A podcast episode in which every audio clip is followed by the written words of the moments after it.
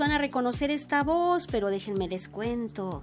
Se acerca la edición número 24 de la Feria Internacional del Libro de Coahuila, celebración literaria que reunirá a más de 165 escritores y artistas coahuilenses del 9 al 18 de septiembre en el Centro Cultural de la Universidad Autónoma de Coahuila. Nuestra casa, por supuesto, Radio Educación, será en este 2022 la institución invitada a esta fiesta de las letras, teniendo la oportunidad de brindar su experiencia como medio público. Para charlar en torno a la participación de la primera radiodifusora educativa y cultural de México, saludamos a quien creen, a nuestro director Jesús Alejo Santiago. Van a reconocer esta voz, director general de Radio Educación, y está con nosotros. Jesús, buenos días, ¿cómo estás? ¿Cómo estás, Berito? Muy buenos días, un saludo a toda la gente, extrañándolos todos todo el tiempo, a todos y a todas, pero bueno, aquí estamos para presumirles esta, este acontecimiento que sin duda es muy importante, Vero. Radio Educación como institución invitada de honor de la Feria Internacional del Libro de Coahuila no se había presentado en ocasiones anteriores que un medio de comunicación fuera una institución invitada. Su importancia radica no solo en este hecho, sino además en la oportunidad que tendremos de llevar nuestra señal más allá de ciertos sectores en donde por supuesto ya nos conocen y nos conocen muy bien. ¿Qué ha pasado? Que por lo general nosotros vamos a la Feria Internacional del Libro de Coahuila, hacemos el reporte de actividades y de ahí compartimos la información con toda nuestra audiencia, con todos nuestros radioescuchas. Ahora es llevarles más bien lo que está produciendo Radio Educación, lo que está haciendo Radio Educación, lo que significa esta emisora que además como recordemos es dentro de dos años centenaria ya, hacia esos sectores de la población y ese diálogo, esa conversación que podemos establecer no solo con los estudiantes de comunicación o con los compañeros de los medios allá en Coahuila, sino también con el público en general, a mí me parece que es fundamental dentro de esta intención de hacer llegar la radio también más allá de estos sectores que sin duda ya nos conocen desde hace mucho tiempo, Vero. Jesús, ¿qué se va a llevar? Se va a cubrir como un evento periodístico, como se ha hecho a lo largo de los años, pero ahora Radio Educación tendrá una presencia fundamental. Seré el invitado, sí, pero hay un compromiso con un compromiso precisamente de llevar profesionistas de radioeducación hasta aquellos lugares que a veces se antojan lejísimos, ¿cierto? No, están lejísimos, porque hay que, hay que recordar que no es tan sencillo, por ejemplo, llegar a Saltillo, una ciudad que como tal es histórica, eso ya lo sabemos, además con una tradición. Se nos olvida mucho que hasta indígenas, recordemos que Saltillo y esa región como tal de Coahuila fue fundada por tlaxcaltecas hace por supuesto ya muchos siglos, entonces de ahí viene el zarape de Saltillo, que viene muy ligado a los hilados que hay en Tlaxcala, pero bueno. Que hace poco lo piratearon. Exactamente. pero bueno, esa es ya la parte más eh, cultural e histórica de esa entidad.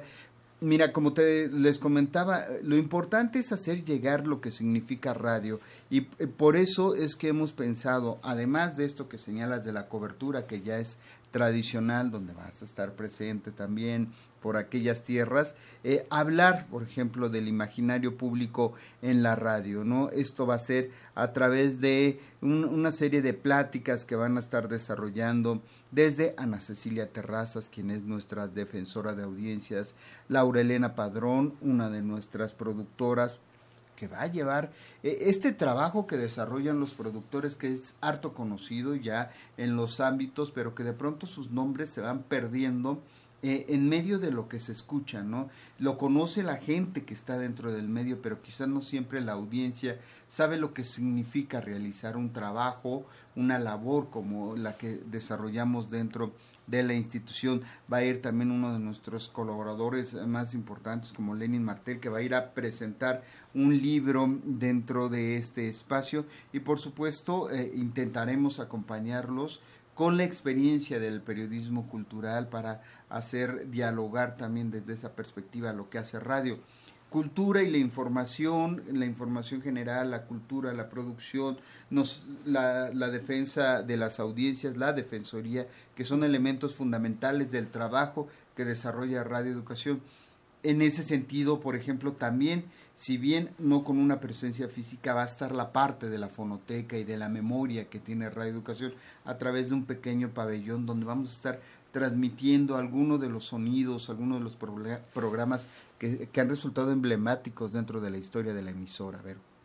Jesús, eh, es importante también porque se tiene una gran proyección, van a participar medios públicos y esto va a hacer que sea una gran feria, que sea una gran, eh, un gran encuentro de conocimiento de la radio también. Fíjate que tenemos la colaboración muy estrecha de Televisión y Radio de Coahuila, del gobierno del estado. Esta invitación además que hay que agradecer por sobre todas las cosas a la Secretaría de Cultura de Coahuila a través de su titular Ana Sofía García Camil. Eh, y, resulta muy importante sí esta parte porque no solo nos permite también establecer otro tipo de conversación con la televisión y la radio estatal, sino también con la radio de la universidad, con quien hemos establecido diálogos para seguir trabajando en, este, en, en estas circunstancias. Ellos tienen ya un stand enorme donde hacen transmisiones todo el tiempo. Eh, desde que abre la feria hasta que cierra, están transmitiendo a lo largo del día. Por radio y televisión. Por radio y televisión. Y ahí va a ir Radio Educación también a llevar su propuesta. Que una de las cosas que hemos defendido a lo largo de todos estos años es que a final de cuentas Radio Educación, por la tradición que lo conforma, una emisora crítica, una emisora eh, contestataria, con una perspectiva y una mirada sobre la realidad, que no precisamente dialogan con lo que hacen los servicios o, las instituciones o los medios de comunicación comerciales, como tampoco necesariamente dialoga con lo que hace el gobierno, ¿no? Esto es, hay una mirada crítica en todos los productores, en todos los reporteros, en todos los compañeros que participan de esta, de esta radio. Y entonces eso es lo que también vamos a llevar, esta mirada, esta perspectiva, esta forma de hacer radio con la gente de Radio y Televisión de Coahuila, pero también con la gente de la universidad. La apuesta está es llegar con esta con este sentido que tenemos hasta los estudiantes de comunicación de la universidad, que además e, eso resulta muy importante las actividades se realizan en el espacio cultural de la Universidad Autónoma de Coahuila, que está en un municipio aledaño, que es Arteaga, no precisamente en Saltillo, pero está muy cerca, por supuesto, de Saltillo. Y entonces como que se cumplen varios objetivos que tiene nuestra emisora, ¿no? una emisora con vocación de servicio público que busca atender siempre a las audiencias que la tiene como prioridad, pero que al mismo tiempo dialoga con otros hacedores de la radio y en este caso también con otras instituciones de la, de, de la radio y de la televisión públicas y estatales y universitarias, pues sin duda se busca cumplir desde diferentes perspectivas los objetivos que acompañan a Radio Educación. Compartir conocimiento de hacer la radio. Oye, pero no solo se queda en Coahuila, tampoco, también está esta red de radiodifusoras y televisoras que llega a muchísimos estados. Y la apuesta que tienen en estos momentos, Coahuila eh, preside la red de radiodifusoras educativas y culturales. Es importante porque todas las actividades que están realizando dentro de esta institución se comparten a todas estas emisoras, ya sabrán las emisoras. Además, hay muchas emisoras con las que tenemos nosotros colaboración desde hace muchos años, y sobre todo comunitarias, eso también me parece importante. Eh, y con este diálogo, pues van a también, de una u otra manera, eh, se esparce ¿no? la manera que tenemos de hacer y de entender y de explicar la realidad desde Radio Educación o contarla más que explicarla, quizás sea la palabra más adecuada, desde reeducación a un, muchos más sectores. Acabamos de regresar hace mm, el pasado jueves y viernes, se realizó en la ciudad de San Luis Potosí también un encuentro de radios universitarias, la RUM, Red de Radios Universitarias de México, donde también es importante establecer ese diálogo y la red. Estas dos redes ya tienen una colaboración mucho más estrecha donde entonces Radio Educación, la apuesta que tenemos es llegar con toda esta experiencia a compartirla y por supuesto nutriéndonos de todo lo que ellos están haciendo. Es, de pronto lo pensamos aquí en la institución, que es un trabajo de ganar, ganar.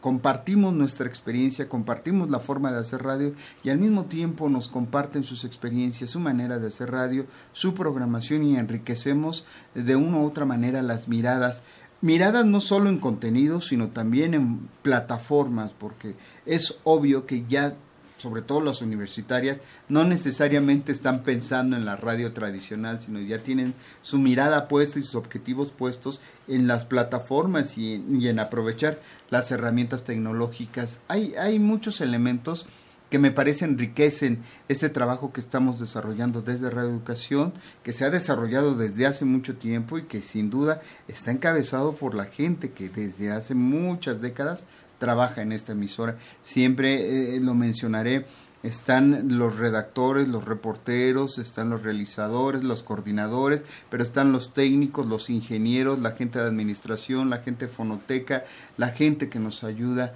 también en otros aspectos para llevar adelante esta emisora y eso es lo que buscamos llevar, ¿no? E, ese es el objetivo primordial de esta presencia. Eh, hablas de que es ganar, ganar, y también es un poco el reflejo de lo que está invirtiendo Coahuila en cultura. Este año también van a ser los anfitriones de la Muestra Nacional de Teatro, entonces hay como una apuesta allí por difundir la cultura termina prácticamente su feria, se llega a la muestra nacional de teatro, termina la muestra nacional de teatro y ellos son los invitados de honor de la Feria Internacional del Libro de Monterrey, que también llega con un nuevo impulso, eh, eh, esta organizada por el TEC de Monterrey con otras condiciones, por supuesto, pero también con un renovado impulso ahora que la está dirigiendo quien fuera presidenta del Consejo Nacional para la Cultura y las Artes, Consuelo Sáizar, pues sí, se refleja ahí el, el papel que quiere jugar Coahuila, además en un año que prácticamente ya es de salida para Ana Sofía, para la Secretaria de Cultura, porque ya el próximo año hay elecciones.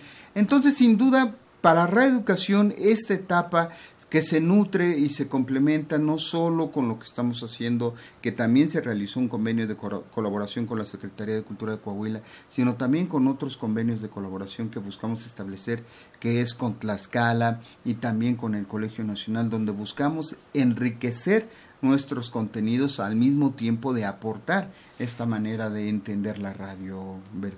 Pues allí está la invitación, Jesús, a la edición número 24 de la Feria Internacional del Libro de Coahuila. Allá nos escuchamos, allá nos vemos. Ahí, habrá actividades para quienes nos escuchan de aquel lado, porque también nos escuchan a través de la radio de la Universidad de Coahuila. Recuerden que vamos a tener un pequeño pabellón para que puedan irse a tomar fotos. Ahí va a andar eh, Vero, va a andar Sandra, entonces búsquenlas para tomarse las fotos, para que vean que sí existimos quienes hacemos la radio. Están invitados a Jesús va a dar el curso, la conferencia, el periodismo en la radio, toda una experiencia. Escúchenlo por allá. Pues allá estaremos. Muchas gracias. Gracias Jesús, buen día, hasta pronto.